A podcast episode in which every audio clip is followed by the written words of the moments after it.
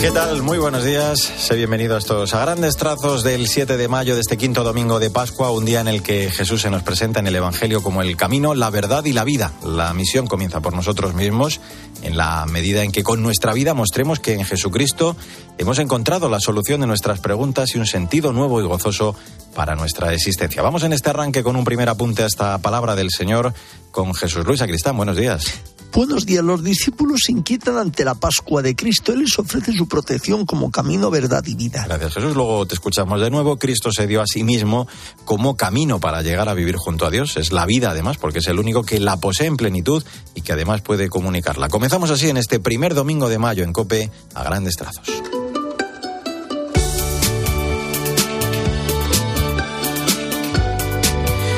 Y como es habitual, en estos primeros minutos lo que hacemos es repasar el magisterio del Papa, en concreto su audiencia del miércoles, Francisco, que esta semana reflexionaba sobre su reciente viaje a Hungría, el del fin de semana pasado.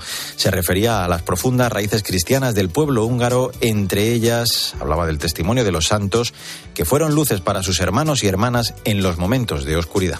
Sin embargo, las raíces cristianas, hoy como ayer, siguen siendo amenazadas no solo en Hungría, sino en toda Europa. Por eso es importante reflexionar sobre el origen de nuestra vida y de nuestros pueblos, para que se encuentre su verdadero sentido y se den buenos frutos. Otra imagen que nos invita a reflexionar son los puentes, que renuevan la llamada a conectar a las personas, abriendo así nuevos caminos al Evangelio, para que todos puedan conocer a Cristo y experimentar su amor.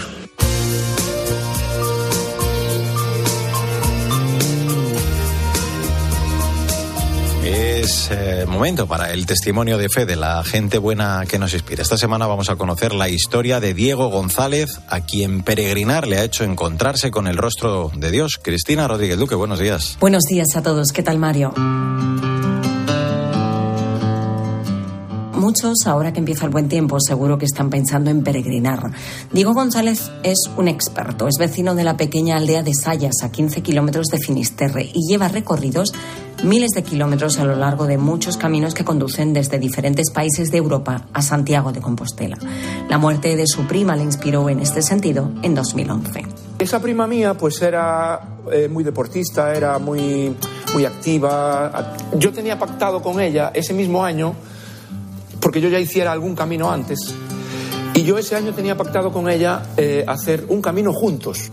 Hizo una promesa y en un tiempo perdió la fe, pero en este caminar ha ido descubriendo en la naturaleza, la soledad, su sufrimiento o las personas que se va encontrando dónde está el rostro de Dios. Si ya lo teníamos pensado hacer, aunque ella no lo haga, lo voy a hacer yo por ella.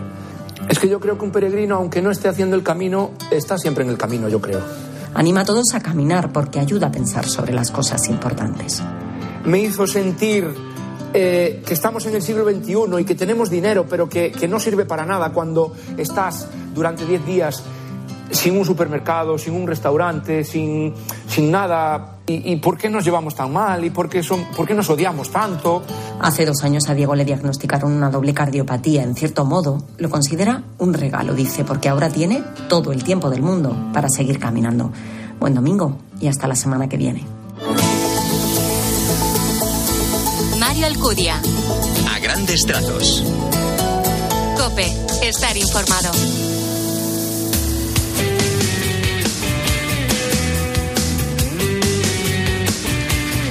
En a grandes trazos, en este 7 de mayo, la actualidad de la Iglesia en España. La Fundación CEU ha lanzado esta semana su campaña Miradas Atentas, con el fin de crear conciencia sobre la importancia de prevenir el acoso escolar y fomentar la convivencia adecuada entre iguales en los centros escolares. Sandra Madrid, buenos días. Buenos días, Mario. Según la Organización Mundial de la Salud, el acoso escolar se cobra al año alrededor de 200.000 suicidios de jóvenes entre 14 y 28 años. Teniendo presente este dramático dato, la Fundación Universitaria San Pablo CEU ha lanzado su campaña Miradas Atentas frente al acoso escolar. Para facilitar estrategias de prevención y, de ser necesario, de actuación frente al acoso escolar, el área de colegios CEU lanza la guía llamada Ciberacoso dentro del programa de salud digital elaborada con Guillermo Cánovas. Pensamos que es un instrumento que se puede trabajar perfectamente en familia, que primero pues leen los padres y que a partir de ahí pues comparten la información que consideran y llevan a cabo pues las acciones necesarias para procurar la seguridad de su familia en los entornos digitales.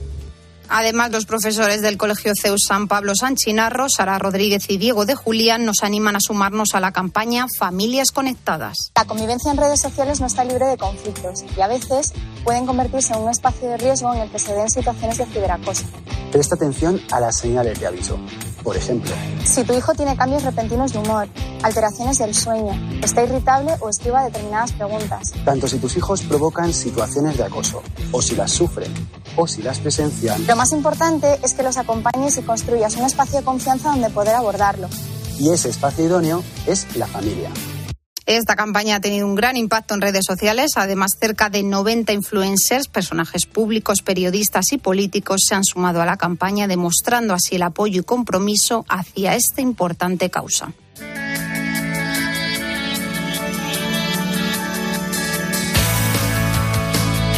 Es eh, momento para echar un vistazo a las redes sociales, lo más destacado del continente digital con protagonismo estos días para la intención de oración para este mes de mayo del Papa en la que nos invita a rezar por los movimientos eclesiales. También la necesidad de salir al encuentro de Jesús, dice el pontífice, y ven a mí, la música de Marcela Gael. Paloma Corbí, buenos días. Buenos días, Mario. Esta semana el Santo Padre ha publicado en sus redes sociales la intención de oración para este mes de mayo, los movimientos y los grupos eclesiales. A través de un vídeo, el Papa Francisco nos ha pedido que oremos juntos para que redescubran cada día su misión evangelizadora y has destacado que son don y riqueza en la Iglesia y que la renuevan con su capacidad de diálogo al servicio de la misión evangelizadora. Oremos para que los movimientos y grupos eclesiales redescubran cada día su misión, una misión evangelizadora, y que pongan sus propios carismas al servicio de las necesidades del mundo, al servicio. En su cuenta de Twitter ha compartido este mensaje. Si llevamos en el corazón algún peso o sufrimiento que parece aplastarnos, es el momento de salir al encuentro de Jesús, que está cerca, de abrir el sepulcro de los problemas y mirar más allá del umbral, hacia la luz. Ven, oh ven a mi corazón, oh Santo Espíritu. Compartimos Ven a mí, la canción de Marcela Gael, una cantante chilena que estuvo al borde de la muerte y fue en ese momento cuando descubrió la grandeza de Dios y se aferró a él. A través de la música proclama los milagros de Dios y con esta canción que compartimos quiere que Jesús entre en nuestro corazón y pueda sanarnos y transformarnos. Feliz domingo y hasta la semana que viene.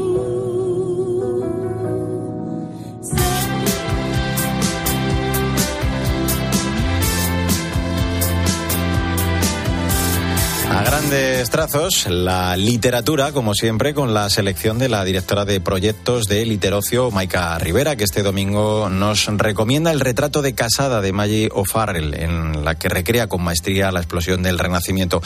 Retrata con empatía la soledad y la desesperación de una adolescente culta y brillante, una cautivadora historia sobre el poder, la política y la lucha de una mujer por la supervivencia. Buenos días, Maika. Buenos días, Mario. Tras la publicación de la novela Hamnet, donde recreaba la muerte del hijo de Shakespeare, Maggie O'Farrell regresa al siglo XVI, dispuesta a repetir la fórmula del éxito de su ficción histórica. Esta vez se inspira en el personaje real de Lucrecia de Medici, para contarnos una historia entre trágica y terrorífica de una mujer por el mero hecho de serlo, en el seno de una de las familias más influyentes del Renacimiento. Lucre, como la llaman sus hermanas, es una niña introvertida pero sumamente inteligente, a la que le truncan su tranquila vida familiar cuando la obligan a casarse a los 15 años con el primogénito del duque de Ferrara, que le dobla de edad. Pronto sospechará que su esposo es un déspota capaz de asesinarla si no le da descendencia para dar continuidad al título. Sufriremos con el maltrato que la inocente duquesa de Ferrara recibirá bajo la complicidad del entorno.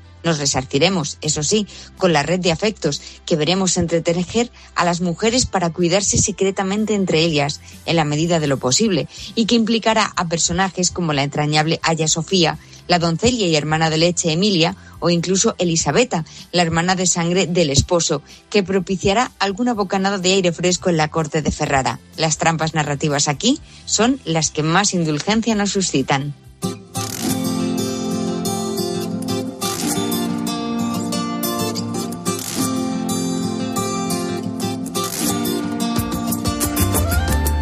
Siete de mayo, tiempo para la actualidad de la Iglesia en el mundo. Esta semana vamos a hablar de la beatificación ayer en Montevideo del primer obispo uruguayo, Monseñor Jacinto Vera, al que el episcopado de este país ha definido como un hombre de bien, de unidad y de paz. Esteban Pítaro, buenos días.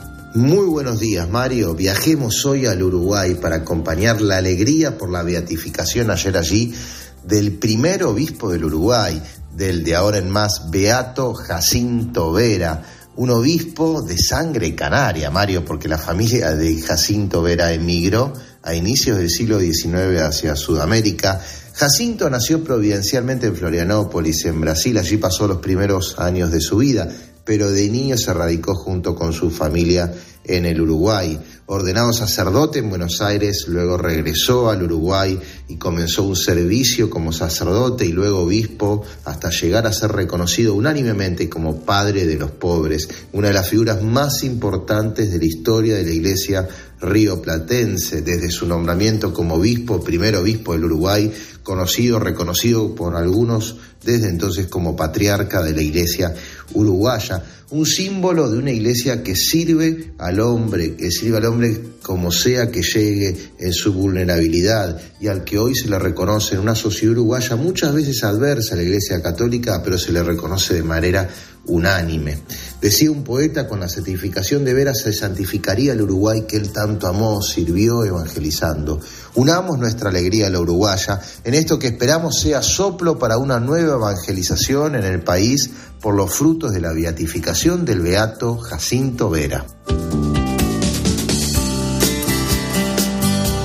Yo soy el camino, la verdad y la vida. Es 7 de mayo, quinto domingo de Pascua. En un tuit te ofrecemos el breve comentario, la aplicación de este evangelio para esta semana que ya iniciamos con Jesús Luis Acristán. Buenos días de nuevo. Saludos de nuevo.